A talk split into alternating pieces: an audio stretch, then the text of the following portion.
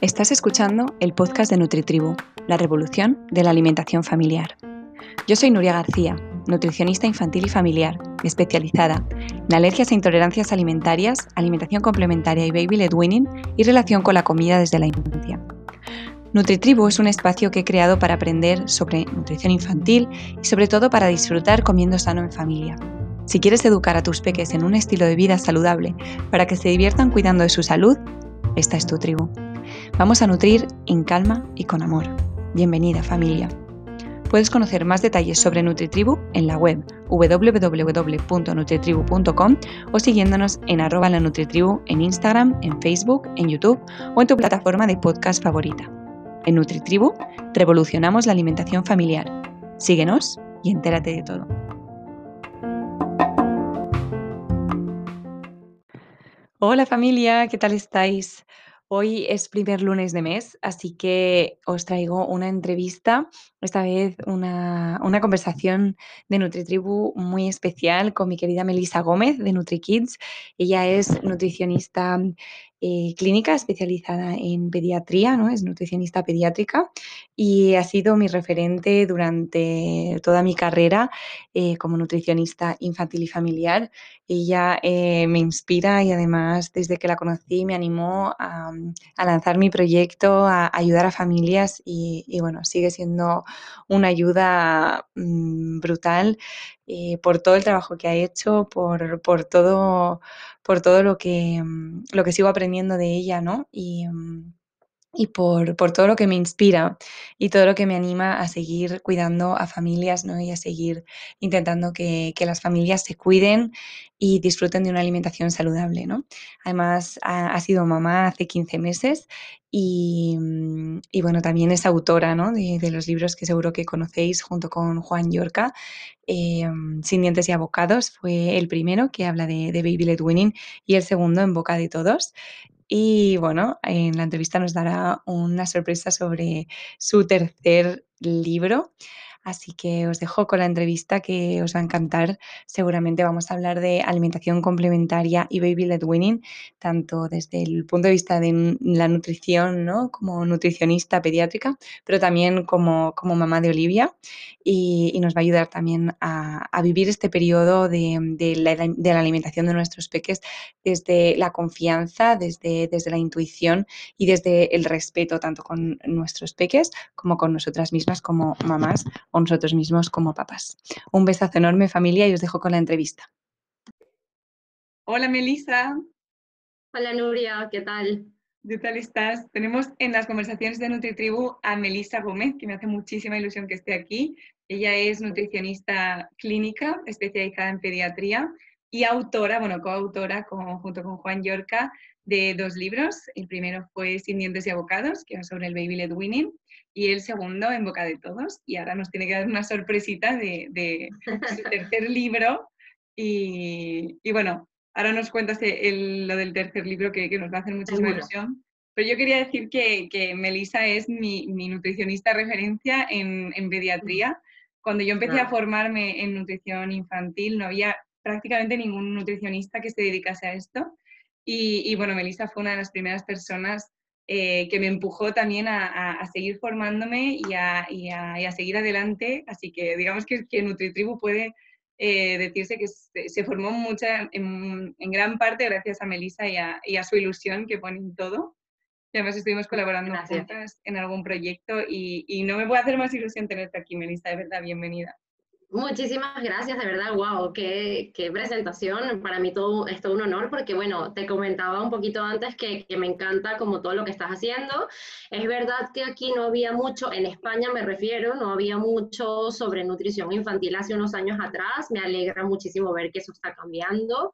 Eh, cuando yo llegué, creo que todo fue derivado de que cuando yo llegué aquí y me encontré con ese vacío, dije como, wow, esto, esto tiene que cambiar y por eso te digo, estoy enormemente eh, como como ya mucho más tranquila y mucho más feliz de que veo a mi alrededor y veo un montón, mm, particularmente de mujeres, porque somos muchas más mujeres que hombres en, en, nuestra carrera, pero bueno, tanto mujeres como hombres, pero veo muchas, muchas mujeres en particular eh, haciendo cada vez más camino en nutrición infantil y me encanta. Así que bueno, el honor obviamente es mío porque esté aquí en este espacio, que has tenido a, grandes compañeras también y a un montón de gente que, me encanta. Lo sigo, leo, aprendo contigo, así que muchísimas gracias. Qué honor, Melissa, qué honor. Cuéntanos un poquito, si quieres, antes de empezar esta entrevista, que vais sobre alimentación complementaria y baby led winning. Eh, porque al final eh, eres la referencia, yo creo, para, para, todos, con además el curso que acabas de sacar con Juan Yorca también, eh, para muchas familias también que han aprendido el método leyendo vuestro, vuestro libro, con vuestro curso y con todo lo que compartís de forma mm, gratuita y, y, por amor al arte. Pero, ¿cuál va a ser el tercer libro que, Muchísimas gracias. Pues a ver, eh, la verdad es que eh, esto surgió, bueno, yo lo he contado varias veces, pero esto surgió, fue como, ha sido todo como muy sorpresivo, porque la verdad es que el primer, el primer libro surgió como una guía, era algo muy sencillo en principio, no había casi nada de Baby Led Winning por allí, a pesar de que en otros países esto ya estaba como andando, en España todavía a nivel de tener materiales en, en español y así, no había mucho.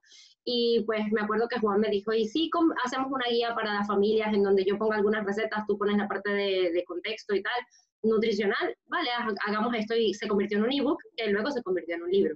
Entonces ese fue un poco el origen y a mí, o sea, siempre lo cuento porque digo, nunca pensamos que lo que en un momento era un ebook sencillo que tú podías como descargar, iba a convertir luego en un libro que iba a dar pie a otros libros más. Entonces, claro, Sin Dientes y Abocados nació así, que fue como vamos a hablar de las claves como más básicas, es algo más práctico realmente, no es como, tenemos libros mm, de compañeras como Lidia Folgar, que es Aprender a Comer Solo, que nos da como una base de evidencia científica enorme para los dietistas nutricionistas, pero es verdad que esto estaba más pensado como para familias, como para ponerse en marcha y algo como más sencillo de, de seguir, ¿no? Un poco más, en verdad son complementos que pueden ir genial, pero bueno, lo que se pensaba era eso. Y de allí em, luego pasó como, vale, sin dientes llega hasta los 12 meses.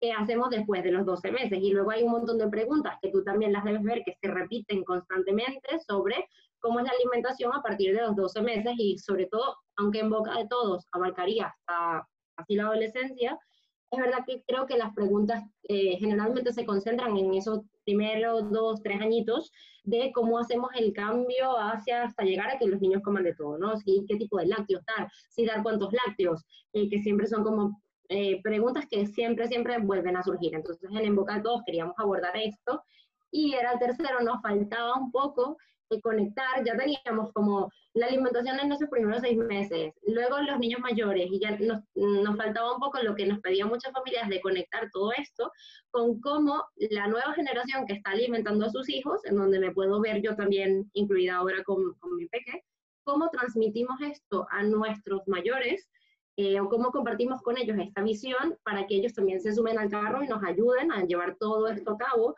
Y es como nace, eh, bueno, todavía no sé si puedo decir el título porque no sé si ya salió o no salió, creo que me lo voy a reservar, luego ya les contaremos cuando, cuando esto salga, pero nace este libro que más que todo va orientado hacia abuelos, o sea, es como un plan padres y abuelos lo pueden compartir porque los padres tienen información también, pero creo que es un gran regalo para los abuelos porque van a encontrar allí pues muchas de las explicaciones de por qué hacemos las cosas como las hacemos a día de hoy, qué es lo que queremos lograr, por qué ha cambiado todo tanto, algunas cosas que sí, o sea, desmontar algunos mitos que venimos arrastrando desde entonces, toda esta parte que nos está quedando un poco floja y que muchas veces nos dicen, ya, pero yo lo quiero poner en marcha, pero luego mi peque está en la tarde con sus abuelos y luego los abuelos que nos están ayudando enormemente para poder conciliar, para poder hacer muchas cosas, luego nos queda como que esta parte de que mm, les da como reparo hacer esto o quieren hacerlo más de la otra manera o así. Entonces era un poco como cerrar esta, toda esta visión en familia de, de lo que creemos que debería ser la alimentación de los pequeños. Qué necesario. Qué necesario es también incluir a, todas, a todas las generaciones que forman parte de la familia, porque muchas veces nos centramos ¿no? en los padres, las madres y, los hijos, ¿no? los hijos, pero realmente hay muchas más personas que forman parte. De hecho, tú seguramente también lo preguntarás en consulta, ¿no? ¿Quién cuida al peque? ¿Quién come con el peque? ¿Es una persona ajena? ¿Es, el abuelo, la abuela, ¿no? O los tíos, no sé, un, hermano mayor, por ejemplo, ¿no? Y es súper importante saber quién forma parte de este entorno, ¿no? Y si esta persona es una persona mayor que pertenece a otra generación, que ha hecho las cosas de forma muy diferente, también como integrarla y explicarle por qué estamos haciendo las cosas diferentes, ¿no? Y es un poco también el principio del baby led winning, porque el baby led winning, bueno, se hacía hace mucho tiempo también, cuando no había batidoras, ¿no? Esto, mm, seguramente tú también lo explicas en tu curso, yo lo explico en el mío, ¿no? El, el por qué el baby led winning, que no es nada nuevo, que es simplemente algo que se ha hecho de generaciones atrás y que se sigue haciendo en países que no tienen los recursos, ¿no? O que no venden los potitos en los supermercados o que no se lo pueden permitir, ¿no?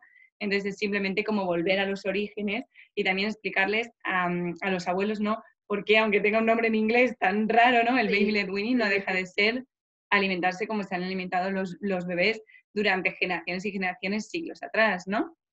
Y, bueno, esto nos sirve también para, para introducir que una pregunta que me hace mucha ilusión que nos contestes, porque además de nutricionista y estás especializada ¿no? en nutrición infantil y familiar, pero además eres mami, acabas de ser mami de, bueno, acabas. Bueno, yo siento que acabo, porque el tiempo vuela mucho, pero Olivia va a tener ahora 15 meses ya. Totalmente, pero, pero que además de, esta parte ¿no? profesional también nos puedes enriquecer un montón esta entrevista con tu, con tu práctica profesional como, como madre, que, que yo siento que, que, nos enriquece muchísimo más. Eh, total. Y nos da como otra perspectiva, ¿no? Para entender también a las familias desde, desde otro lugar. Sí, sí, sí, para mí eso ha sido como un antes y un después. O sea, yo creo que tengo pendiente ese post en mi cuenta, pero es como un plan, no sé, ha removido muchísimas cosas, tanto removido que hay momentos en los que todavía tengo que hacer como una pausa y, de verdad es que a veces digo, es que ni siquiera sé por dónde empezar porque hay, o sea, como demasiadas cosas eh, las que estás viviendo al mismo tiempo. O sea, por una parte siento como que tengo que pedir disculpas, obviamente, porque antes de ser madre capaz veía las cosas desde una forma como más como, a ver, si lo que hay que hacer es esto, esto está la teoría, no es tan difícil hacer esta teoría. Entonces, capaz lo, lo, reducía mucho más a esto y luego en la práctica te das cuenta que hay un montón de factores que no estabas contemplando, como que de repente ese día no te apetece hacer las cosas así o de repente tú estás lidiando con tus propios cambios y al mismo tiempo el bebé tiene un día que no es el día como más óptimo y es como que todo se hace un lío y no sabes por dónde tirar. hay muchísimos otros factores que no estaba tomando en cuenta. por una parte, obviamente, fue como una cura de humildad a decirme, vale, no sabemos nada, eh, creemos que sabemos cosas, pero realmente eh, depende de, más, de muchísimos factores. Y a veces, aunque tengamos toda la información de la mano, eso también fue otro de los grandes aprendizajes, no va a salir. Porque con la lactancia me vi en el punto en el que dije, a ver, que he estudiado sobre lactancia desde hace dos años atrás, eh, por eso creo que a veces la información está genial, pero no es el único punto. He estudiado sobre lactancia todo, lo tengo súper claro, sé que son las crisis de crecimiento, sé que las crisis de crecimiento las tienen que pasar y ya está, pero cuando me encontré yo en la situación de ver a Olivia llorar sin parar, toda flacucha, porque ella nació toda flacucha, y entonces eso era más presión de que es que está muy delgada, no puede pasar mucho tiempo sin comer y no se agarra bien al pecho y está llorando y tiene solo un mes, o sea, todo junto, decía pues ¿sabes qué? Mira, si tengo que buscar fórmula, pues la busco, eh, pues si tengo que hacer otra cosa, pues lo hago, porque no puedes pensar con demasiada claridad en ese momento tampoco, porque estaba todo como en el medio. Entonces, fue como en plan, ya va. Vamos a hablar con la consejera de lactancia, fue como que tranquila. A veces, o sea, también el valor, que es lo que te digo, eso tú también lo estás haciendo genial y me encanta, que hay que rescatarlo un montón. El valor de decirle al resto de las madres, tranquila, lo estás haciendo genial, lo estás haciendo lo mejor que puedes con lo que tienes hasta ahora, y aquí en adelante vamos a ver qué se puede hacer.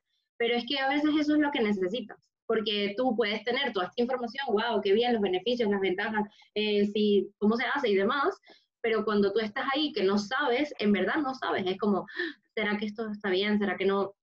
Que te digan, lo estás haciendo bien, adelante, es como, vale, y ahí fue recentrarme, seguir adelante, pasar la crisis, etcétera. Esa fue la más terrible que nosotros tuvimos. De ahí en adelante todo fluyó mejor. Pero bueno, es lo que te cuento. Eso fue un grandísimo aprendizaje porque dije, ok, esto es mi consulta no más, o sea, me tengo que deshacer de todo este discurso de yo como experto te digo lo que tú deberías hacer y um, estamos muchísimo más, estamos en el mismo nivel, vamos a ver cómo te sientes, vamos a ver qué se puede hacer, cada pequeño es un mundo mm, y vamos a ir leyéndolo sobre la marcha. Eso lo que te digo. Creo que hay que siempre, siempre.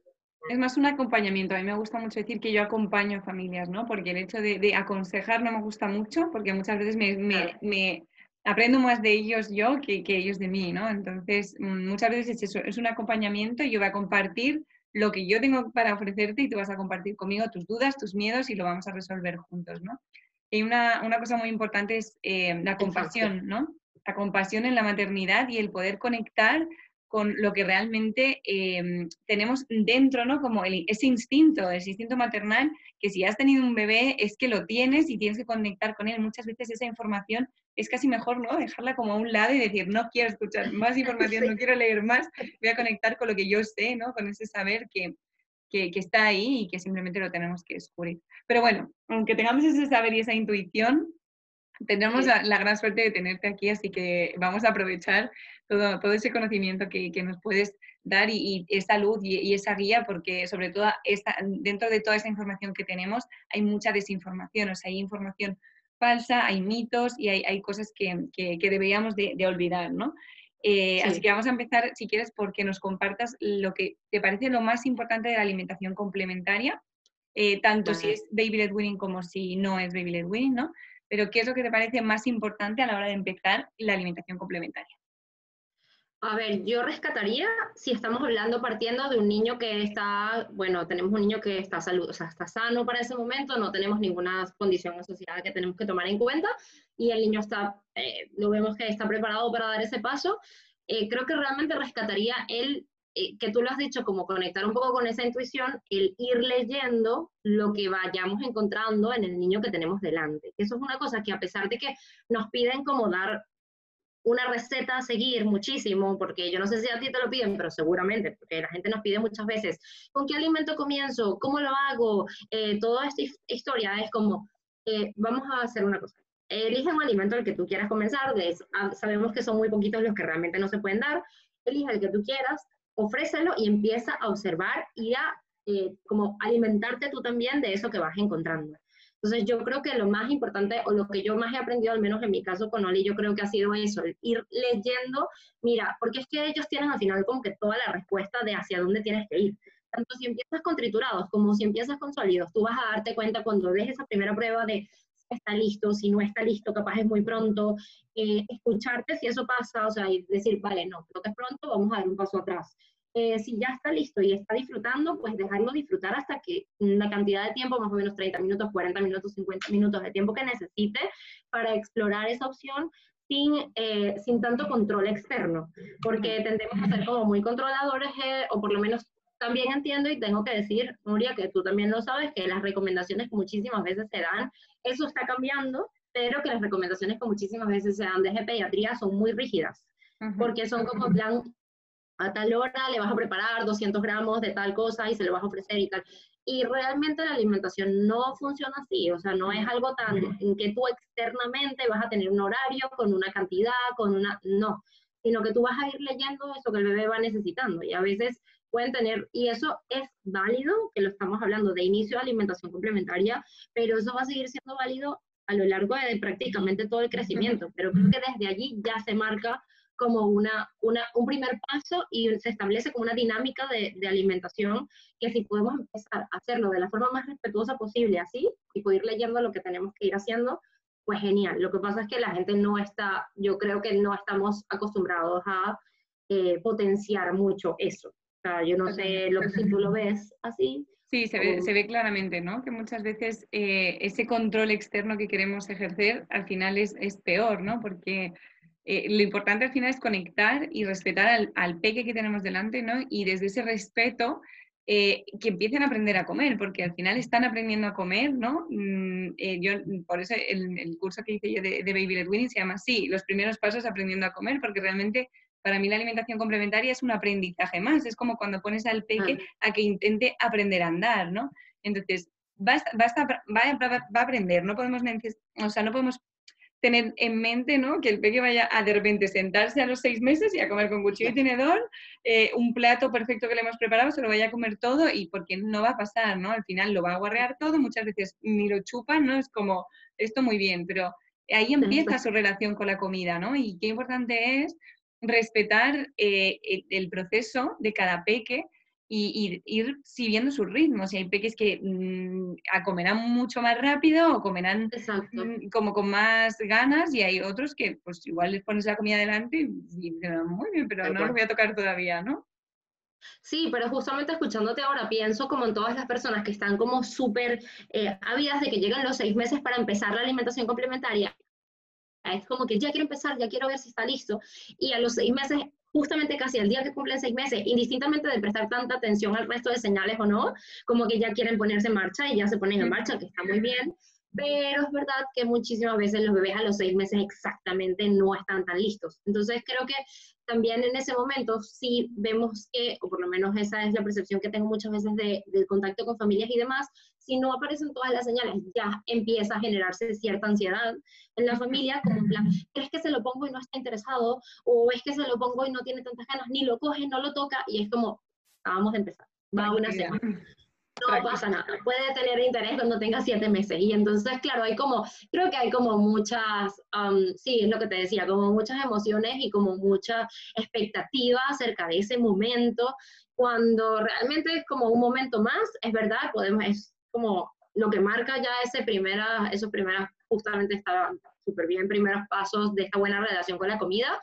pero, pero bueno, creo que también hay que tratar de ir transmitiendo poco a poco como calma, hay muchísimas maneras de empezar, muchísimas formas en las que los bebés se van relacionando con la comida, no hay una única forma y no tienes que ver a tu bebé a los seis meses devorando todo lo que le está sirviendo en el plato, porque no tiene que ser así. y además muchas familias, el hecho de, esperar a que lleguen los seis meses, es que igual hay peques que a los cinco meses y medio ya están, ya están listos y, con ganas y ya se sientan porque igual su desarrollo motor mm, eh, ha sido más rápido y, también hay que respetar, no hay que ir viendo realmente si, si tu peque, pues que al final le vas a dar un cachito de plátano y lo va a mordisquear, tampoco es que vaya a empezar a comer mm, el, solo, ¿no? Pero simplemente como si tú le ofreces algo y, y, lo, y, lo, prueba, pensemos que realmente el desarrollo de cada peque es único. Entonces, mm, además de estar en torno a los seis meses, ¿no? Porque, bueno, seis meses el hecho de que es su cumpleaños, ¿no? En su cumpleaños sea ese día, Igual puede ser un poquito antes o un poquito después, no pasa nada, ¿no? Además, ¿qué, otras, ¿qué otros requisitos habría que tener? Esos sí que son más importantes incluso de que, de que el pequeño haya cumplido o no haya cumplido los seis meses está el tema de, mantener el torso, o sea, mantener la, el tronco, que esto siempre también genera dudas a la gente, porque es como, pero se tiene que sentar solo, y es como, no, no se tiene que sentar solo necesariamente porque se pueden sentar solos con nueve meses y no necesariamente vas a esperar a los nueve meses para empezar a dar alimentos distintos de leche materna o fórmula, sino que por lo menos mantengan un poco la postura y si los tienes en el regazo o los tienes en alguna trona o en algún sitio en donde ellos estén mínimamente sujetos, pues puedan mantenerse para poder comer, porque no se puede comer e intentar mantener el equilibrio al mismo tiempo, porque es como el doble de complicado esa labor y es más difícil que puedan disfrutar. Entonces, obviamente tenemos la parte de mantener el torso, la parte del reflejo de extrusión, también creo que puede que haya un momento en donde un poco se solape cierta remanente de reflejo de extrusión con eh, el inicio de la alimentación complementaria, eso es algo que también leí después de tener a Olivia mucho más, porque ella lo hacía todavía bastante al principio. Y claro, vas a encontrar líneas que te van a decir, espera hasta que desaparezca completamente, pero capaz tienes todas los otros, las otras señales, ella está interesada, está disfrutando, le gusta llevarse las cosas a la boca, pero no está del todo preparada para tragarse ese alimento y entonces lo va rechazando todavía. Entonces, puede que se solapen un poquito, eh, lo que pasa es que con la práctica debería obviamente ir desapareciendo y obviamente no estamos siendo nosotros los que estamos metiendo nada en la boca del bebé, sino que es el bebé solo el que lo está haciendo. Entonces, al final, si vemos que aparece el interés, que tiene muchísimas ganas, que se llevan toda la boca, que tiene bien eh, la buena postura, que poco a poco van apareciendo. Estas señales igual que puedes capaz de masticar, por lo menos una masticación súper primitiva, que solo es arriba y abajo, pero pueden hacer este movimiento como de masticación y combinar las cosas, obviamente, para llevárselas a la boca, pues si esto está ya pasando y solo nos queda un poquitín de reflejo de extrusión, yo no necesariamente recomendaría esperar hasta que se desaparezca por completo, sino que obviamente lo que te digo, mientras el bebé sea el que, lo, el que guíe todo, porque es el que se está decidiendo llevarse las cosas a la boca, pues lo permitiría. Hay bebés que sí lo pierden súper bien alrededor de los cuatro meses y ya no lo van a tener, van a tragar sin problema. ¿vale? Pero bueno, y eh, obviamente con tragar sin problema voy a, voy a hacer un guiño al tema arcadas, porque es el, como que algo que a las familias les preocupa enormemente y es como parte completamente normal del proceso y yo he contado alguna vez que para mí fue una sorpresa porque Olivia hace muchísimas arcadas para lo que yo esperaba. O sea, yo había tenido familias que tenían bebés que hacían arcadas, pero bueno, para lo que ellos te comentan en consulta, de repente te dicen, sí, bueno, a veces acercadas con alguna cuestión, con algún alimento y tal, y luego a nosotros nos tocó ver a Olivia como para gestionar todo, increíble, o sea, me parece increíble el cuerpo humano, como a la mínima cosa que a ella no le daba confianza, para afuera. Entonces, todo para afuera, para afuera, para afuera. Y tuvimos semanas en donde lo que se tragaba realmente era muy poco y el resto todo para afuera, hasta que ella se sintiese tranquila para tragar y así fue. Y eso es, también es un reto como, como madres y padres, porque a mí lo que me dicen en consulta es que es lo que más miedo les da, ¿no? De hecho, hasta el punto que muchas familias deciden no dar baby led winning por el miedo a que su peque sea atragante, ¿no? Por el miedo a, a, le va a pasar algo, se va a morir comiendo, ¿no? Cuando realmente estamos diseñados para sobrevivir. Entonces, es, aunque es un miedo infundado, porque no tiene ningún sentido, ¿no? Que nuestros peques comiendo ellos solos, ¿no? Se vayan a, atragantar. Exacto. Mm, hay muchas familias que incluso deciden mm, seguir dando triturados por miedo y, bueno, por, por, no, por no poder mm, quitarle, ¿no? Porque les sale quitarle el alimento a la mínima arcada y no, no les dejan esa, esa libertad y esa esa confianza ¿no? que deberíamos de tener nuestros peques, que obviamente esto viene de generaciones atrás y de cómo nos han criado a nosotros también, ¿no? con ese miedo de eh, esa sobreprotección quizá, y, son patrones al final eh, inconscientes que, que, nos cuesta mucho gestionar. Pero que mm, seguramente que, no, que tú, y que además si, si has vivido esto con Olivia, puedas quizá dar un poquito de guía a estas familias que tienen miedo Total, o sea, yo siempre les digo que, bueno, el miedo es libre, cada quien tiene como escalas de miedo. Es verdad que yo trataba de llevarle un plano súper racional y decir, a ver, si le estoy dando algo que no, o sea, ya yo he minimizado el riesgo de que haya un ahogamiento, y entiendo la diferencia entre un ahogamiento que se va a cerrar las vías respiratorias y no va a poder respirar, de algo que te atragantas, como uno que también de mayor, si estoy um, agarrando algo en la cocina y de repente fui a hablar o algo fue a pasar o me reí, mm, pues me atraganto igualmente. Eh, y si le estoy dando algo, como por ejemplo nos pudo haber pasado alguna vez dándole humus o dándole, no sé, cualquier cosa que era pequeña igualmente o que era muy blandita, eh, le estoy dando algo que yo sé que he minimizado el riesgo de que eso ocurra, pues simplemente tengo que esperar que lo resuelva y confiar en que lo puede resolver. Pero es verdad que impresiona, porque por lo menos nos pasó una vez con un cuarto de tomate cherry, o sea, ella ya había como que claro, para nuestra percepción, ella ya se había tragado el trocito de tomate y estaba como que jugando con otras cosas y de repente empezó a hacer arcadas y vomitó el tomate de vuelta.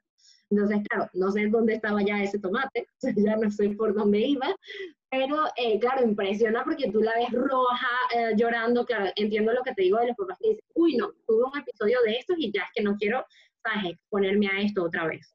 ¿Qué, ¿Qué deberían saber en ese caso? Por una parte, les diría que no pasa nada, podemos dar un paso atrás, triturar un poco, chafar con el tenedor un poco, siempre y cuando le sigan permitiendo que el bebé agarre con las manos, se lo lleve a la boca, etcétera, mm, unos días como para recuperar un poco la calma y la confianza y demás, si estamos muy como impresionados por este episodio y poquito a poco ir como progresivamente, que se podría hacer, pero tener en cuenta que no podemos eh, o no deberíamos en principio demorar mucho más eh, la exposición a otra vez ese tipo de cosas, porque es así como ellos aprenden a justamente evitar atragantarse en el futuro. Entonces, eh, eso que ahora nos parece como, uy, mira, es que se pone rojo, es que le cuesta gestionar y demás, hace que el bebé cuando tenga dos, tres añitos, tú le puedas dar siempre bajo supervisión algo como un poquito más complejo y ya lo puedas gestionar súper bien. Mientras que si tienes otro bebé que solo te quedaste en triturados porque te hacía sentir más tranquilo durante todos ese primero, esos primeros seis meses, cuando realmente baja sólidos, no ha aprendido a tragar sólidos en ningún momento. Entonces tiene más probabilidad, además ya aprendió, ya tiene como la confianza de tragar los triturados y supuestamente, yo no lo he vivido, pero la literatura lo que dice es que son un poco más proclives a tragar más pronto y el riesgo de atragantamiento ahí en esos casos sí que puede ser un poco mayor, en esos casos de ahogamiento incluso porque van como más confiados, porque yo ya sé comerme mis triturados y no he aprendido a gestionar eh, qué hacer con esto. Entonces, claro, es como eso. Muchas veces pienso y digo, y tú también seguro lo, tienes por allí en, en tus apuntes, Nuria, y también lo dirás a las familias, hay que, hay que trabajar poco a poco para que nuestros miedos como adultos no intervengan en el proceso de alimentación de nuestros hijos. O sea, que gestionemos nuestras emociones, que no es fácil, yo lo sé, eh, no es nada tarea sencilla, pero que gestionemos nuestros, nuestras emociones para que ellos, para que no seamos un obstáculo en, su desarrollo normal, ¿no? Y para mí, tal vez no es un reto tanto en la alimentación, porque la alimentación la tenemos como muy vista, yo ya tengo como mucha teoría en estas cosas y me siento más tranquila, por eso creo que la información al final lo que te da es como esta base para tú afrontarlo con más calma, ¿sí? Pero luego en otras cosas, como que Olivia ahora está en una etapa súper, o sea, está como muy um, en movimiento constante, se quiere montar en cosas, quiere ver como el equilibrio, ¿no? Y, y como, como empujar un poco estos límites de qué es capaz de hacer y qué no es capaz de hacer. Y yo lo paso fatal.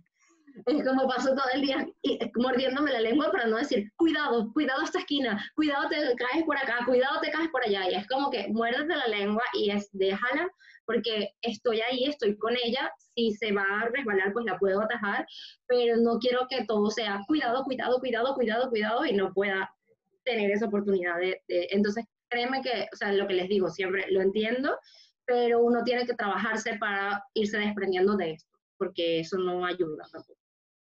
Totalmente, al final es un aprendizaje, ¿no? Si un peque se cae, por ejemplo, yo siempre lo digo, ¿no? Si, si aprendiendo a andar se cae, ya no dices, este niño no va a, no va a caminar nunca, le voy a sentar en una silla y, ya está, y, no camina, ¿no? Al final, si un peque se atraganta y tiene una arcada y nosotros nos da miedo, es normal que nos dé miedo, ¿no? Porque, pero para eso estamos ahí, ¿no? Estamos ahí para reaccionar en caso de que necesite, de que necesite nuestra ayuda, pero si no, es simplemente es acompañar y, ver que lo, puede que lo puede solucionar solo y que, y que ya está, ¿no? Que mm, la próxima vez seguramente que ya no se atragante así porque habrá aprendido, que de eso se trata el aprendizaje, ¿no?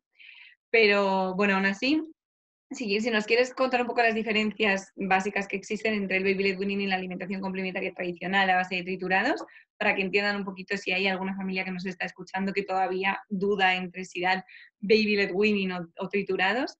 Em, a ver, yo diría que podrías hacer alimentación con triturados, eh, lo que decía al principio, ¿no? La diferencia básica es que el niño sea el que lleva el proceso de la mano en lugar de nosotros eh, como dar con cuchara un alimento.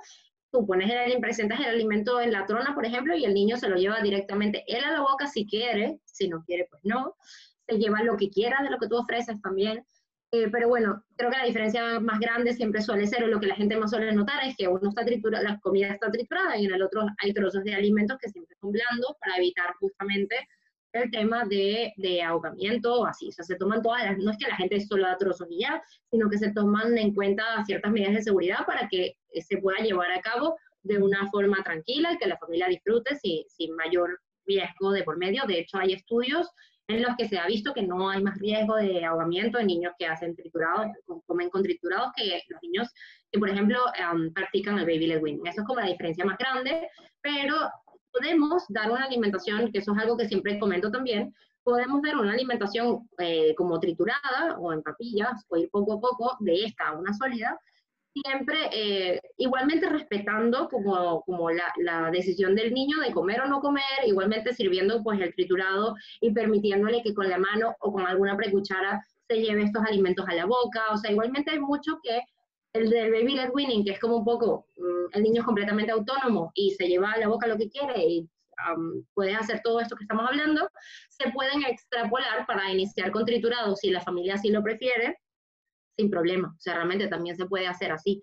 Eh, donde veo más como la, la, dificultad es que es esta, esta como metodología tradicional que no se sabe muy bien de dónde sale porque no hay mucha evidencia tampoco detrás de eso, no se sabe por qué se empezó a hacer así y se empezó como a practicar de una forma como súper masiva y es como lo que conocimos tal vez nuestros padres y a nosotros nos alimentaron mucho así, es comenzar con cereales en polvo de hecho es como, una papilla de cereales o como una, sí, como básicamente una papilla de, de estos cereales o tipo potitos, eh, o triturando completamente toda la fruta, toda la verdura, dejándolo súper homogéneo, porque claro, es verdad que ahí vas a encontrarte menos arcada, vas a encontrarte menos resistencia, pero por otra parte también hay menos reto y hay una curva de aprendizaje tal vez más larga.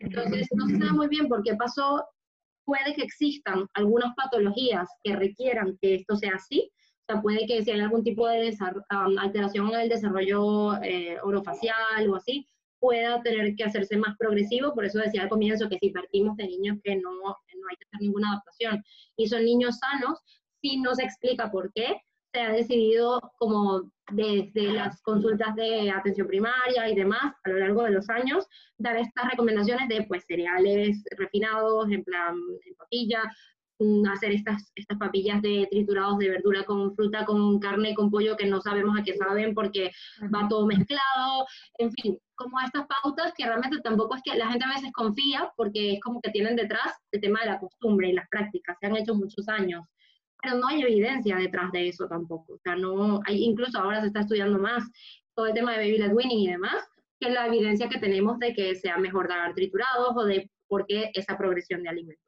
que no, no había nada. De hecho, hay una página que me gusta mucho que sigo que se llama Solid Starts, que habla un poco también sobre este tipo de cosas y ellas comentaban allí que son un equipo enorme de terapeutas de lenguaje y logopedas, con nutricionistas, con médicos, o sea, es un equipo súper grande y ellas comentaban que justamente estaba con, de la mano con el tema de que se empezaron a fabricar pues todas estas licuadoras y empezaron como que la, incursión de la mujer en el mercado laboral y todo este tipo de cosas fue de la mano, pero realmente no había una base ni nutricional, ni de salud, ni nada más. Yo creo que la base es sobre todo económica, ¿no? Y, e interés, de intereses económicos creados por la industria pues, mm, que vende de, tanto los cereales como los potitos, como las licuadoras y las batidoras, ¿no? Y un poco lo, e, el, el, mundo occidental que nos presiona para que consumamos en vez de simplemente comprar comida y darles comida como se ha hecho mm, toda la vida, aunque, aunque creamos que la alimentación tradicional mm, complementaria ¿no? sea a base de triturados, es totalmente al contrario, ¿no? Sí, sí, sí. Pero ¿no te, parece, ¿no te parece como una locura que como que la, la, cuestión como más natural del mundo se vea a día de hoy como algo alternativo. Es como una línea alternativa cuando realmente es lo normal. O sea, tú estás comiendo y te das comida que tú estás comiendo, solo que, ok, sí puede ser sin sal, mejor, pero le das de lo que tú vas comiendo a tu bebé, tu bebé va probando contigo, te va viendo comer lo mismo, es como todo súper natural y sin embargo se ve como algo súper alternativo que estás haciendo, uy, cuidado, y vaya. Cuidado, ¿qué estás haciendo? Le estás dando comida a tu hijo, ¿no? Como diciendo, qué locura, pero también yo creo que ha cambiado mucho nuestra alimentación también, ¿no? Porque antiguamente pues las comidas que se podían, que comían la familia, también las podían comer los bebés, ¿no? Pero ahora mismo muchas veces, eh, si una familia a veces se alimenta a base de, mm, de guarrindongadas, no llamarlas de otra manera, pero claro, es muy probable que mm, a un bebé, por ejemplo, no le vamos a dar una hamburguesa entera porque casi ni les cabe en la boca, ¿no? Pero obviamente vamos a poder hacer una hamburguesa de lentejas, una hamburguesas vegetales, una hamburguesa incluso de, de carne, ¿no? Que les podamos adaptar para que sea mm, adaptado también a su edad, a su desarrollo, porque no es lo mismo como come un bebé de seis meses que como come un bebé de diez. ¿no? Entonces, ir adaptándolo y para ello pues tenemos todos los recursos como vuestro, vuestro libro, por ejemplo, que tiene un montón de recetas, ¿no? Simientes y abocados. También la forma, ¿no? De, también los cursos de Baby Led Winning o incluso un acompañamiento con un nutricionista, una dietista nutricionista. que te pueda un poco explicar y sacar de dudas cuando, cuando no sabes por dónde empezar, ¿no? Pero, pero que es lo habitual y es lo normal y debería ser lo, lo lógico que, que, nos surgiese hacer, le das a tu peque comida, ¿no? ¿Puede empezar a comer comida? Pues ¿qué le das? Comida, ¿no? No le tienes por qué dar cereales o una papilla o un... y, muchas veces incluso las familias te dicen, ya, pero es que voy a tardar más, pero mm, es simplemente apartar un poquito antes de echarle la sal a, tu comida, ¿no? Y, o, o, o, si le vas a hacerte un brócoli o algo, pues como hacerlo un poquito más sencillo para ellos, pero muchas veces el hecho de triturarlo ya tardas mucho más, ya simplemente con lavar la batidora o la licuadora, que es, que es un rollo, ya te estás tardando mucho más, ¿no? Entonces, sí. son excusas que nos ponemos para hacer las cosas como nos dicen que hay que hacerlas, ¿no? Cuando nos dicen pues, la sociedad o, o bueno, la industria o quien sea y que le interese que nosotros hagamos las cosas de esa manera y nos lo venden como si nosotros hubiésemos elegido, cuando realmente no hemos elegido para nada, ¿no? Simplemente lo que hacemos porque nos nos lo están vendiendo en realidad. Es lo que te digo, yo a mí me alegra mucho ver que eso va cambiando, que además hay más nutricionistas que se dedican al área infantil, entonces muchas más familias pueden, lástima que aún no sea algo que esté en sanidad, porque no es que tú puedes ir gratuitamente y pedir este acompañamiento y ya está, algún día ojalá, Pero mientras tanto, pues bueno, la gente que sí, que puede hacer ese esfuerzo, a veces incluso les digo, mira, capaz en lugar de comprar una fórmula que también es costosa la fórmula, pues inviertes en una buena consejera y si se puede salvar la lactancia, pues mira, eso que te ahorras, o sea, al final es una inversión que en verdad, eh, sabes, como que rinde mucho más. Y lo mismo un poco con la figura del nutricionista, que pues no vas a necesitar potitos, cereales de bote, mmm, todas estas miles de cosas e historias que te venden, que además son más caras también, porque puede comer comida como la que comes tú y eso lo puedes hacer con el acompañamiento de tu nutricionista y en verdad eh, sentirte lo que al final necesitamos, que es lo que te decía, como estar apoyado y sentirte como que, vale, mm, sí, cuando surjan las dudas, tener sí, con quién resolverlas y, y, seguir adelante, pero es que realmente no hay más. Eh, pero yo creo que es como nos, nos, ha tocado a nuestra generación ser esta como que el cambio entre, una y, entre unas cosas y otras, porque pasa con muchas cosas, pasa con el colecho, pasa con todos estos temas, pasa, porque a nosotros, bueno, lo estamos viviendo lo que te decía, lo estamos viviendo ahora, yo también decía, uy, cuando vaya, de verdad decir que, por eso también creo que va cambiando, que nuestro pediatra de, de seguridad social es un amor y en verdad, en cuanto a alimentación, han sido súper eh, sencillos, es como pues desde los cinco meses puedes chupetear comida, así tal cual nos dijeron, no nos dijeron como tienes que darle, puedes darle fruta para que chupetee, puedes darle tal, genial. Y luego a los seis meses nos dijeron cereales y tal, que le diésemos de todo y nos dijeron, ¿quieres cereales? Porque ellos tienen muestras allí. Y yo le dije como que no, no, yo le voy a dar que avena y así, y me dijeron, ah, pues muy bien. O sea, no fue en ningún momento como que, uy, no, qué locura y tal.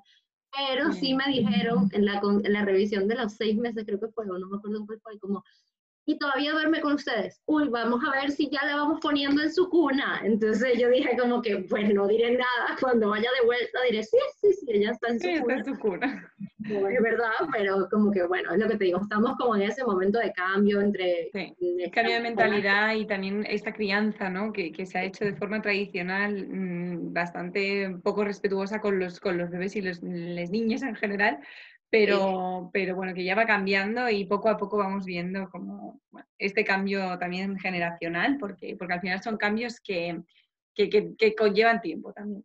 Pero, pero bueno, ya pasando para el tema del baby led weaning y alimentación complementaria, ¿hay algún caso en el que no recomiendes baby led weaning o, o le recomendarías el baby led weaning a todas las familias? Lo has dicho un poquito antes, pero bueno, sí. ¿recomendarías familia, a todas las familias baby led weaning o hay algún caso en el que es mejor evitarlo? No, hay casos que requieren como alguna adaptación particular. Ya comentaba un poco sobre los retrasos en el, en el, en el neurodesarrollo.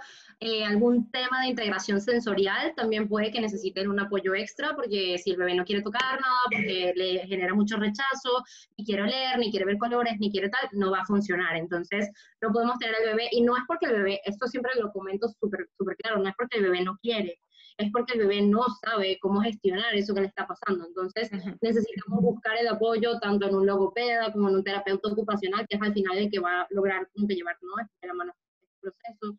Entonces, claro, no es como para todas, todas, todas las familias. Es verdad que muchísimas, si lo quieren poner en marcha, van a poder, pero es verdad que este otro porcentaje de gente que incluso muchas veces le digo, incluso si no se sienten del todo a gusto al principio, no te tienes que forzar, o sea, tú eres la que conoce a tu bebé, tú sabes cómo van, tú sabes cómo te vas sintiendo, si, si ese día se cumple los seis meses, o los cinco meses y medio, o los seis y medio, y no te sientes preparada para afrontar esto, nadie te está, o sea, no tiene que ser una única vía para todo el mundo. Es como poco a poco, empieza con, si quieres con triturado, vas encontrando el camino de ir progresando. Es verdad que recomendamos muchas veces no demorarlo demasiado, en plan llegar a los 12 meses comiendo todo triturado, porque es lo que les decía, pues el bebé tiene una, una capacidad de ir aprendiendo más rápido que eso, entonces como que irlo llevando de la mano, ir gestionando mientras tanto cómo nos vamos sintiendo nosotros también, pero, pero bueno, si ven que hay algunos de los obstáculos o no se dan algunas de las señales que estábamos comentando antes, lo mejor es que hagan como una valoración individual, conversarlo con pediatría,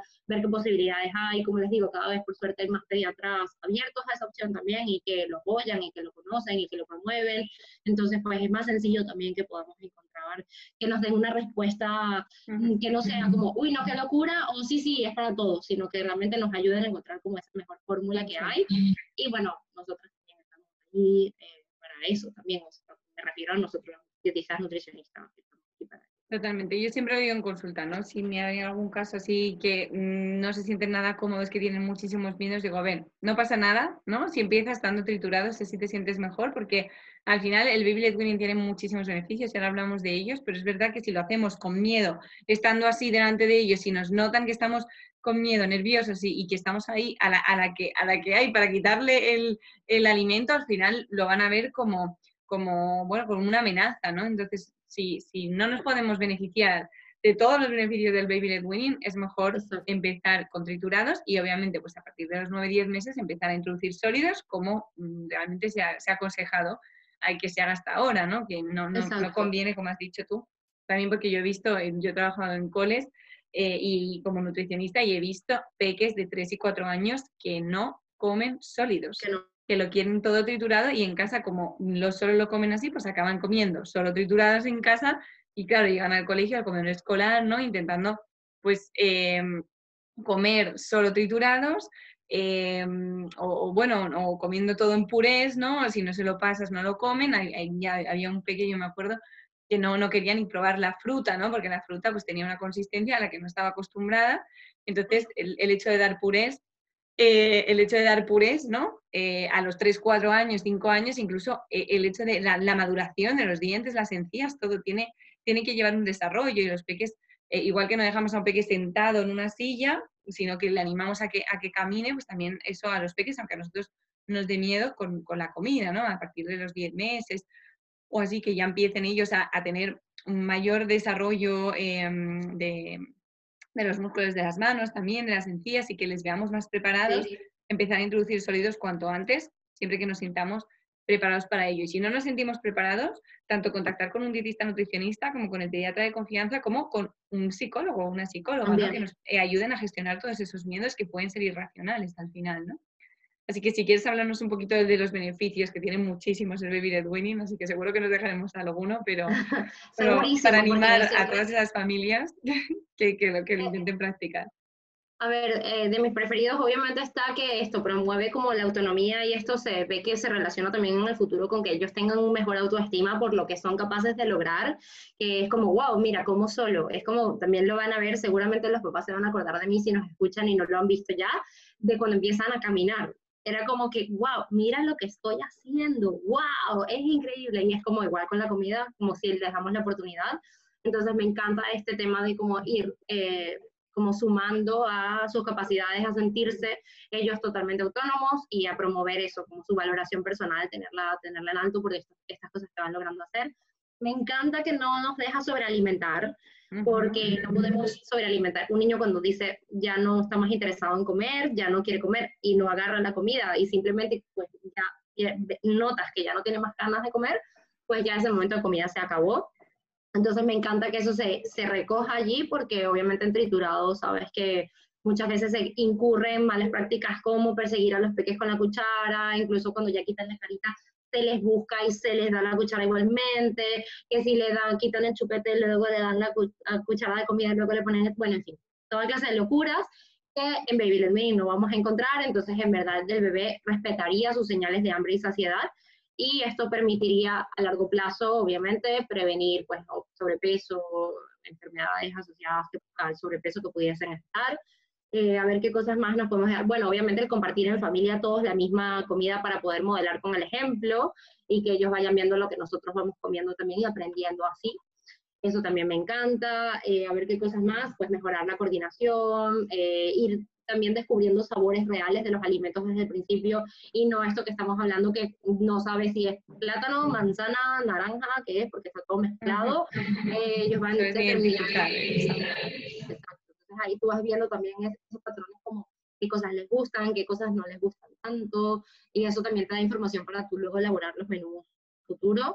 Eh, el permitir también, a ver si se me escapa alguna cosa más, en cuanto a sabores reales que iba a decir yo, pues obviamente que eso, que puedan tener como un patrón de consumo más saludable en el futuro porque muchísimos de los productos procesados eso lo están intentando mejorar, pero muchísimos, yo voy con mucha cautela con eso porque es como que día, día sí, día también, me mandan una foto de algún potito o algún tipo ganchito, gusanito, que si es que si no tiene azúcares añadidos, que si historias varias, y a ver, pudiesen ser un recurso puntual según qué casos, pero en general vamos a seguir comiendo lo que comemos nosotros, o sea, igual van a seguir comiendo pues el mismo brócoli que nosotros, la misma patata que nosotros, entonces no es como algo que de lo que deberíamos constantemente eh, echar mano de, y eso es algo que también me gusta mucho del Baby Led que permita como esta opción, y no tiene que ser ni más, ni creo que tiene que ser, es verdad, hay muchas recetas y hay muchas cosas que hacer, pero creo que no tiene que ser muy eh, sacrificado de estar todo el día en la cocina cocinando 80 cosas, ni tiene que ser que sea muy costoso, porque es como comemos alimentos locales de temporada, comemos lo mismo todos, y podemos hacer mínimas eh, adaptaciones sin necesidad, o sea, podemos hacer, por ejemplo, unas, unas legumbres lo que decía yo antes, un hummus de garbanzos y, y, hacer ese hummus de garbanzos ese lunes y dejarlo para ofrecer martes o miércoles el mismo hummus de garbanzos, que aún si está refrigerado estará bien. Y eh, es lo mismo que comemos el resto de la familia, o sea que no tengo que cocinar mucho más ni tengo que hacer demasiado, a invertir demasiado más dinero en eso. O sea, ni hay que comprar robots de cocina, ni historias, ni nada. Exacto, hacerlo pues, fácil y sencillo y, y, que sea pues como una, una parte más de la, de la, alimentación en familia, ¿no? Y cada uno con su plato, un poco adaptado pues sobre todo a la forma, a la consistencia, ¿no? Eh, para que pueda, pueda comérselo, pero, pero que no tiene que ser nada raro ni diferente, ni ponernos aquí a, hacer una comida especial solo para el peque, sino también una oportunidad el baby led winning para cuidarse en familia, porque muchas veces el hecho de que se cuide eh, el bebé, ¿no? Empieza a cuidarse toda la familia, sobre todo los madres, las madres y los padres que no se cuidaban antes de tener al bebé, ¿no? Y de repente llegan bebé y dicen, uy, alimentación complementaria, tiene que comer brócoli, pues vamos a comer todos brócoli y es una oportunidad para empezar a cuidarse todos, ¿no? Sí, Seguro se me escapa alguna más y tú te acuerdas de alguna más, no lo sé, pero es que... La relación con la comida, que es un poco todo lo que has dicho, ¿no? Para mí eso es lo más importante, ¿no? Que comparando el baby led weaning con los triturados, sobre todo porque no se obliga al pequeño a comer, porque, porque se respetan sus señales de hambre y saciedad, porque dejan mm, eso al pequeño, la, autonomía y también el que pueda jugar con la comida, ¿no? Y eso va a generar que tenga una buena relación con la comida y que asocie la comida a un momento de diversión sobre todo la comida saludable, porque este momento de, diversión, yo siempre lo digo, siempre está asociado a alimentos poco saludables, pero el poder disfrutar y divertirse comiendo sano va a, va a conseguir que en un futuro quiera comer sano porque los alimentos saludables les transporten a sus momentos felices, ¿no? Y, bueno, seguro que, que, nos dejamos muchos más, pero, pero, pero sigue siendo uno, una de las, de la formas de alimentarse eh, más bonitas y, y, más que en armonía, ¿no? Y, y que respeta al peque, sobre todo ese respeto y confianza que lo van a notar también en otras áreas de su vida, como puede ser la autoestima, como puede ser eh, sus propias capacidades, ¿no? Para sentirse válidos, porque están aprendiendo y les estamos dejando a ellos el, poder de, su alimentación, ¿no? Porque sí, totalmente. Me encanta, igual yo soy súper fan y lo he visto y lo que te digo, y soy súper fan. Y no ha sido fácil, no lo he contado todo, probablemente eventualmente lo contaré si surge, porque es verdad que tampoco he estado tan presente, pero, pero bueno, entiendo que hay momentos retadores. Yo misma he dicho muchas veces que me da mucha risa, me río con Max porque le digo, cuando Olivia tenía como siete meses o así, ella de forma innata nunca ha tenido predilección por los alimentos ricos en hierro.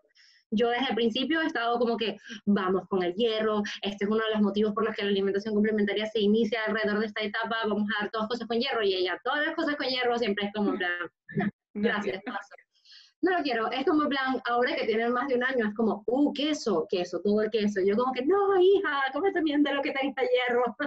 no solo calcio, hierro, hierro. Y claro, tanto era así que en un momento dije, pues compro un bote de hierro, ¿sabes? Y lo tengo en la casa, y si le tengo que dar hierro, le doy hierro. Y al final nunca le he dado hierro, porque he dicho, lo que te decía, ahí está el, tema miedo de, uy, si no le llega suficiente hierro, va a faltar tal. Nada, dije, lo tengo ahí, pero yo le digo, cuando tengo miedo voy, agarro el frasquito y ya. o sea, como que solo agarro el frasquito y digo, aquí está, por si acaso lo necesito, lo tengo y ya está. Pero realmente no hace falta, es confiar, pero qué difícil a veces porque es lo que te digo, esos miedos están, o sea, entiendo que están.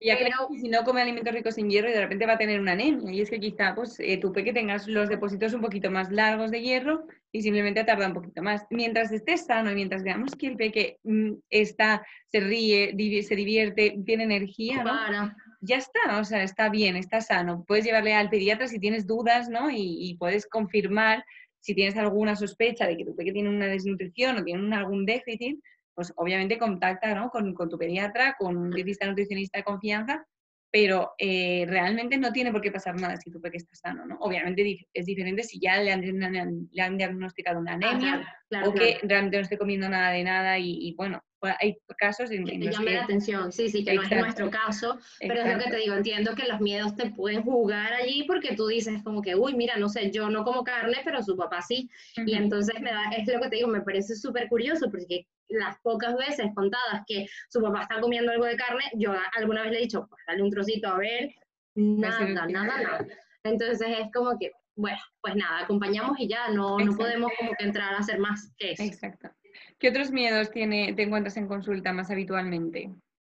A ver, yo creo que el tema de que no coman, o sea, hay muchísimos muy diversos, obviamente, pero vamos a resumir, que se atraganten, que ya lo hablamos un poco, es como de los primeros eh, cuando empiezan, que no coman las suficientes cantidades, sí, como dependiendo de la visión externa, que también lo digo a veces, porque claro, pueden pillarme un día que Olivia haya comido, no sé, ocho uvas, un trocito de tostada, un garbanzo, tal, buenísimo, como puede pillar otro día que haya comido en todo el día, yo eh, hago recuento y digo, pues comió media patata y un trozo de, tres gajos de mandarina y ya está. Y leche materna, porque todavía está con leche materna de mando. Entonces, claro, eso creo que también genera muchas dudas, porque es como que, ah, pero ¿cómo va a estar con eso solamente? Y porque se nos olvida que la lactancia sigue alimentando por el tiempo que sea. Entonces, creo que a la gente eso no le, no le hace sentir tranquila muchas veces, eh, sí, o tranquilo, dependiendo que sea, pero esto generalmente angustia un poco y creo que ya en niños mayores está habiendo una angustia que yo, a mí no me está gustando para nada, esto me imagino que tú también lo habrás visto y estaremos más o menos en línea, de como una preocupación capaz un poco excesiva en el tema de que la alimentación sea saludable.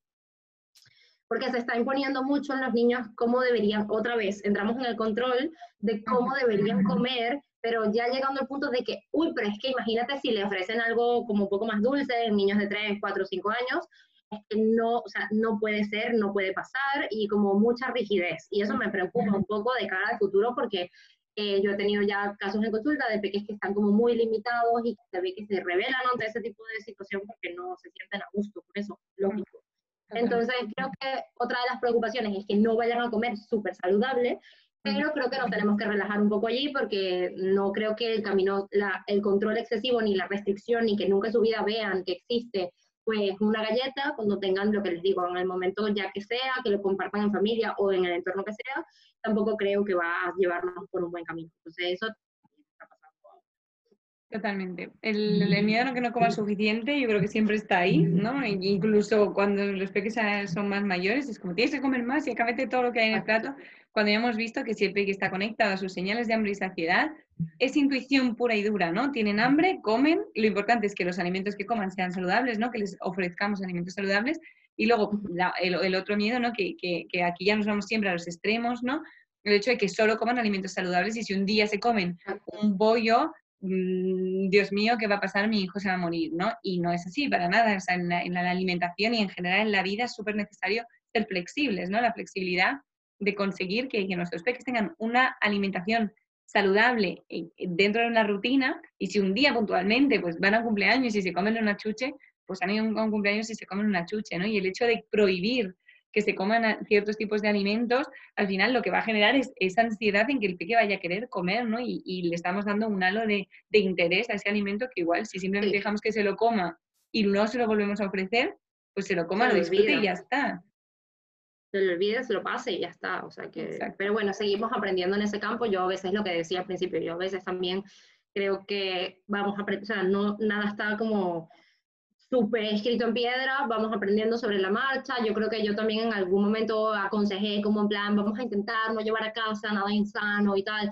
y con el tiempo eso se ha flexibilizado, en plan, pues bueno, mira, si te lo pide, capaz no, no te niegues, porque es como darle mucho, o sea, vamos como aprendiendo un poco. Claro, y ver un poquito cada peque, porque seguramente que cada peque es diferente, ¿no? Y aunque podamos dar algún consejo, es que tú mejor que nadie conoces a tu peque y sabes qué le va a venir mejor, qué le va a venir peor, si es mejor no tenerlo en casa y simplemente que cuando salga igual va a casa de los abuelos y, tiene ese alimento ahí, pues que lo pueda comer allí como algo excepcional. Luego, dependiendo de la frecuencia mm, a la que, con la que vea cada... Es que aquí cada familia es un mundo.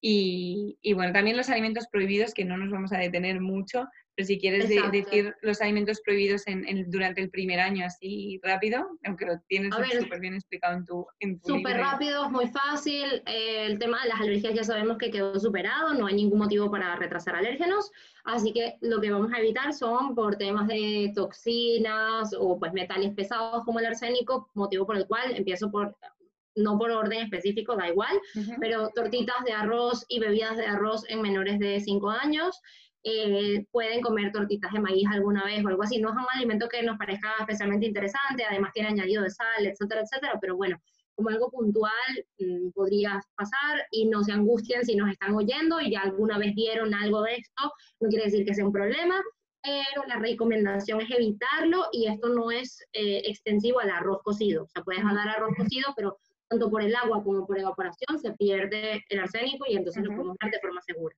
Eso siempre lo digo porque, aunque sea un poquito más largo, porque la gente siempre, pero y entonces arroz no puedo dar. Sí, puedes dar arroz. Lo que no se puede es la bebida de arroz y las tortitas de arroz.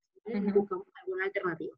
Luego, el tema de las algas es súper fácil porque también pueden eh, eh, hacer pues, toxicidad por yodo. El tema de la miel, porque pueden, que, que puedan traer esporas que nos puedan llevar a tener eh, botulismo, al hay que tener botulismo en ese caso. Eh, también al tema de mm, eh, pescados de gran tamaño por el tema del mercurio, como, bueno, está la alerta para el, lucio, el atún rojo, el emperador, el tiburón. Y también está el tema de los mariscos por contaminación de las cabezas, por el tema del cadmio, lo mismo, metales pesados que estábamos hablando.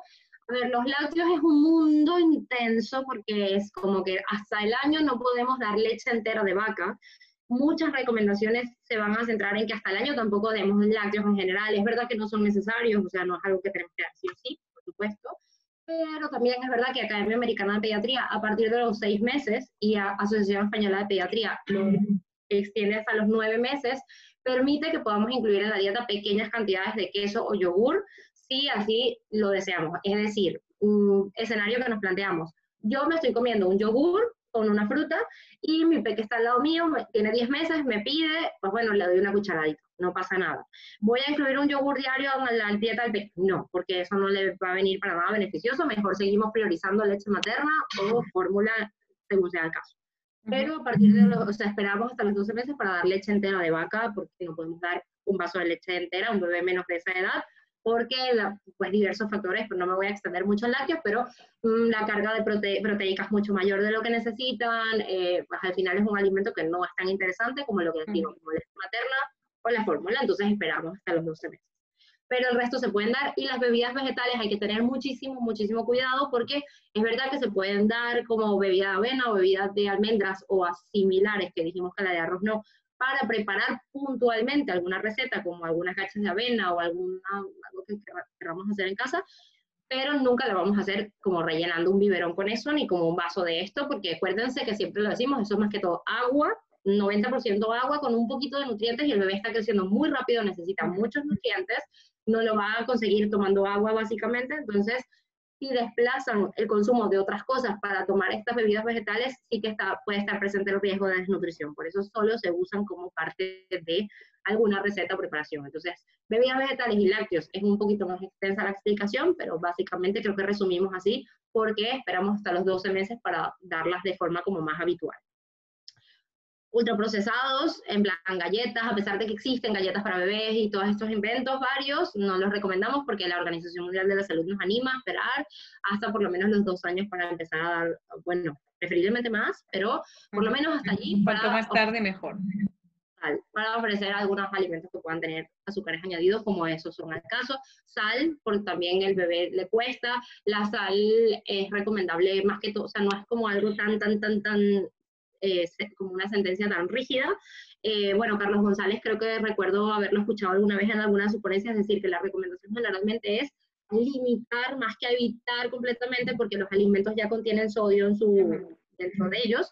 Y pues si algún día va puntualmente a casa de la abuela y come un trocito de pan con sal, pero es algo como que en general evitamos el añadido de sal en las comidas para no sobrecargar a unos riñones que aún están aprendiendo a manejar ese, ese sodio que tienen los alimentos más que todo.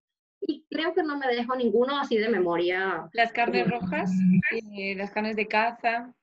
Las carnes de casa más que las rojas, porque ternera es verdad que alguien podría incluir alguna vez, eh, no es como las que interesa, o sea, a nosotros nos parezcan más interesantes, a, pesar de que por el tema de la anemia siempre nos dicen como que, ternera, ternera, ternera, eh, igual hay hierro en pescados y en aves y en otros alimentos, pero eh, si las carnes de casa por el tema de las municiones, sobre todo si, si fueron cazados con municiones de plomo y demás, sí que se recomienda, o que no lo comenté y hay, hay apuntes en donde creo que no lo tengo, pero es igualmente importante, que es hacer una, una nota la forma de la, preparación de los alimentos para no dejar las carnes poco hechas, siempre por el tema de seguridad alimentaria, ni carnes poco hechas, ni huevo poco hecho, ni nada de estos alimentos que no estén bien cocidos, porque obviamente el riesgo de contraer alguna infección alimentaria podría, o sea, tipo salmonelosis o así, podría estar muy presente, y es un bebé todavía, entonces no queremos ninguno de estos sustos, así que cocinamos todo muy bien.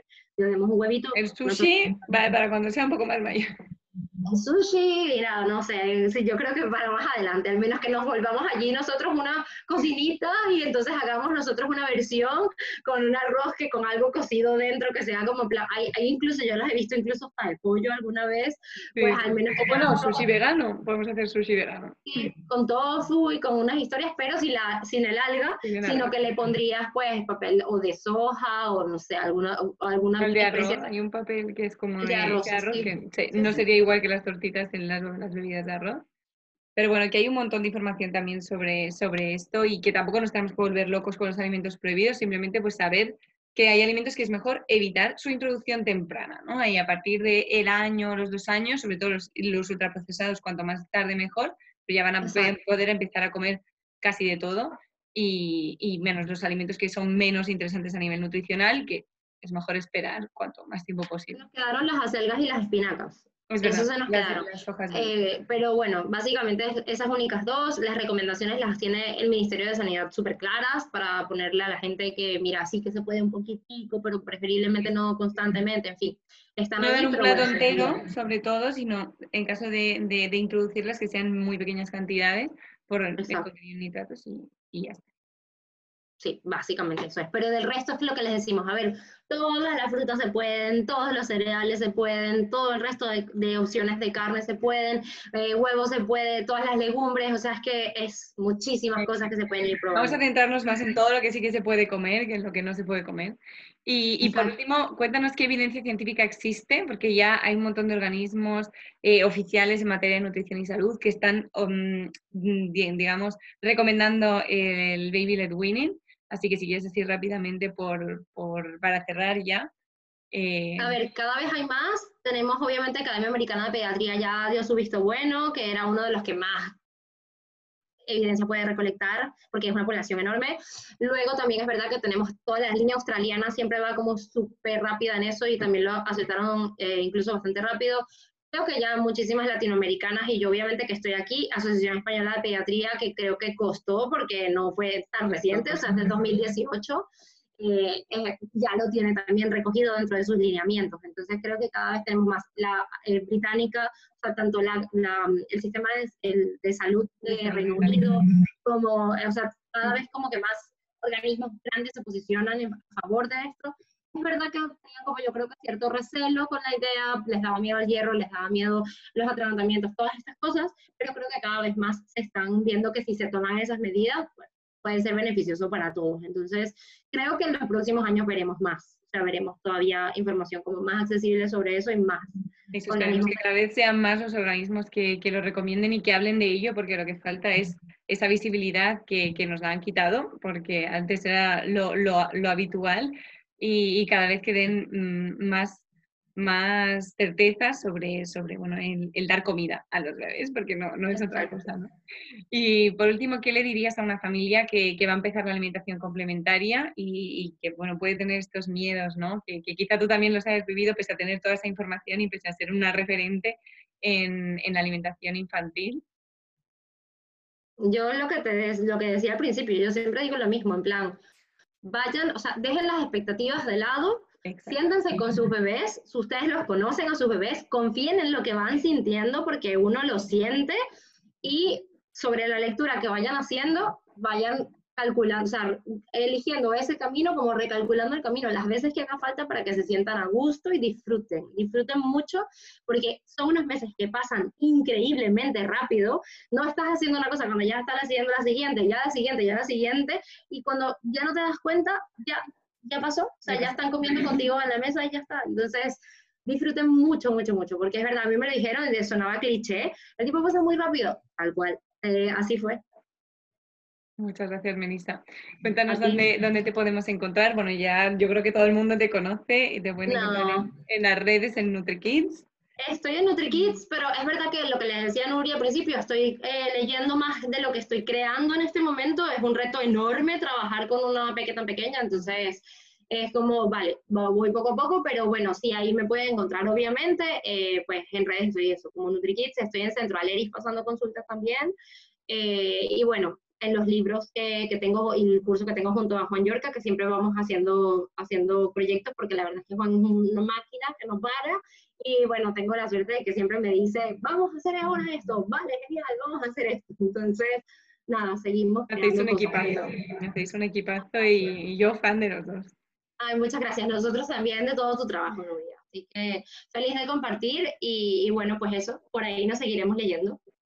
Muchísimas gracias por, por, haber estado. La verdad es que ha sido una, una entrevista súper nutritiva. Gracias también por compartir tu, tu, experiencia, tanto como Nutri como como mamá, porque, porque nos nutres en todos los, en todos los sentidos.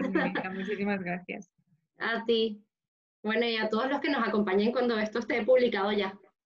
Sí, muchas gracias a todos por escuchar y nos vemos y nos escuchamos en, en otra entrevista.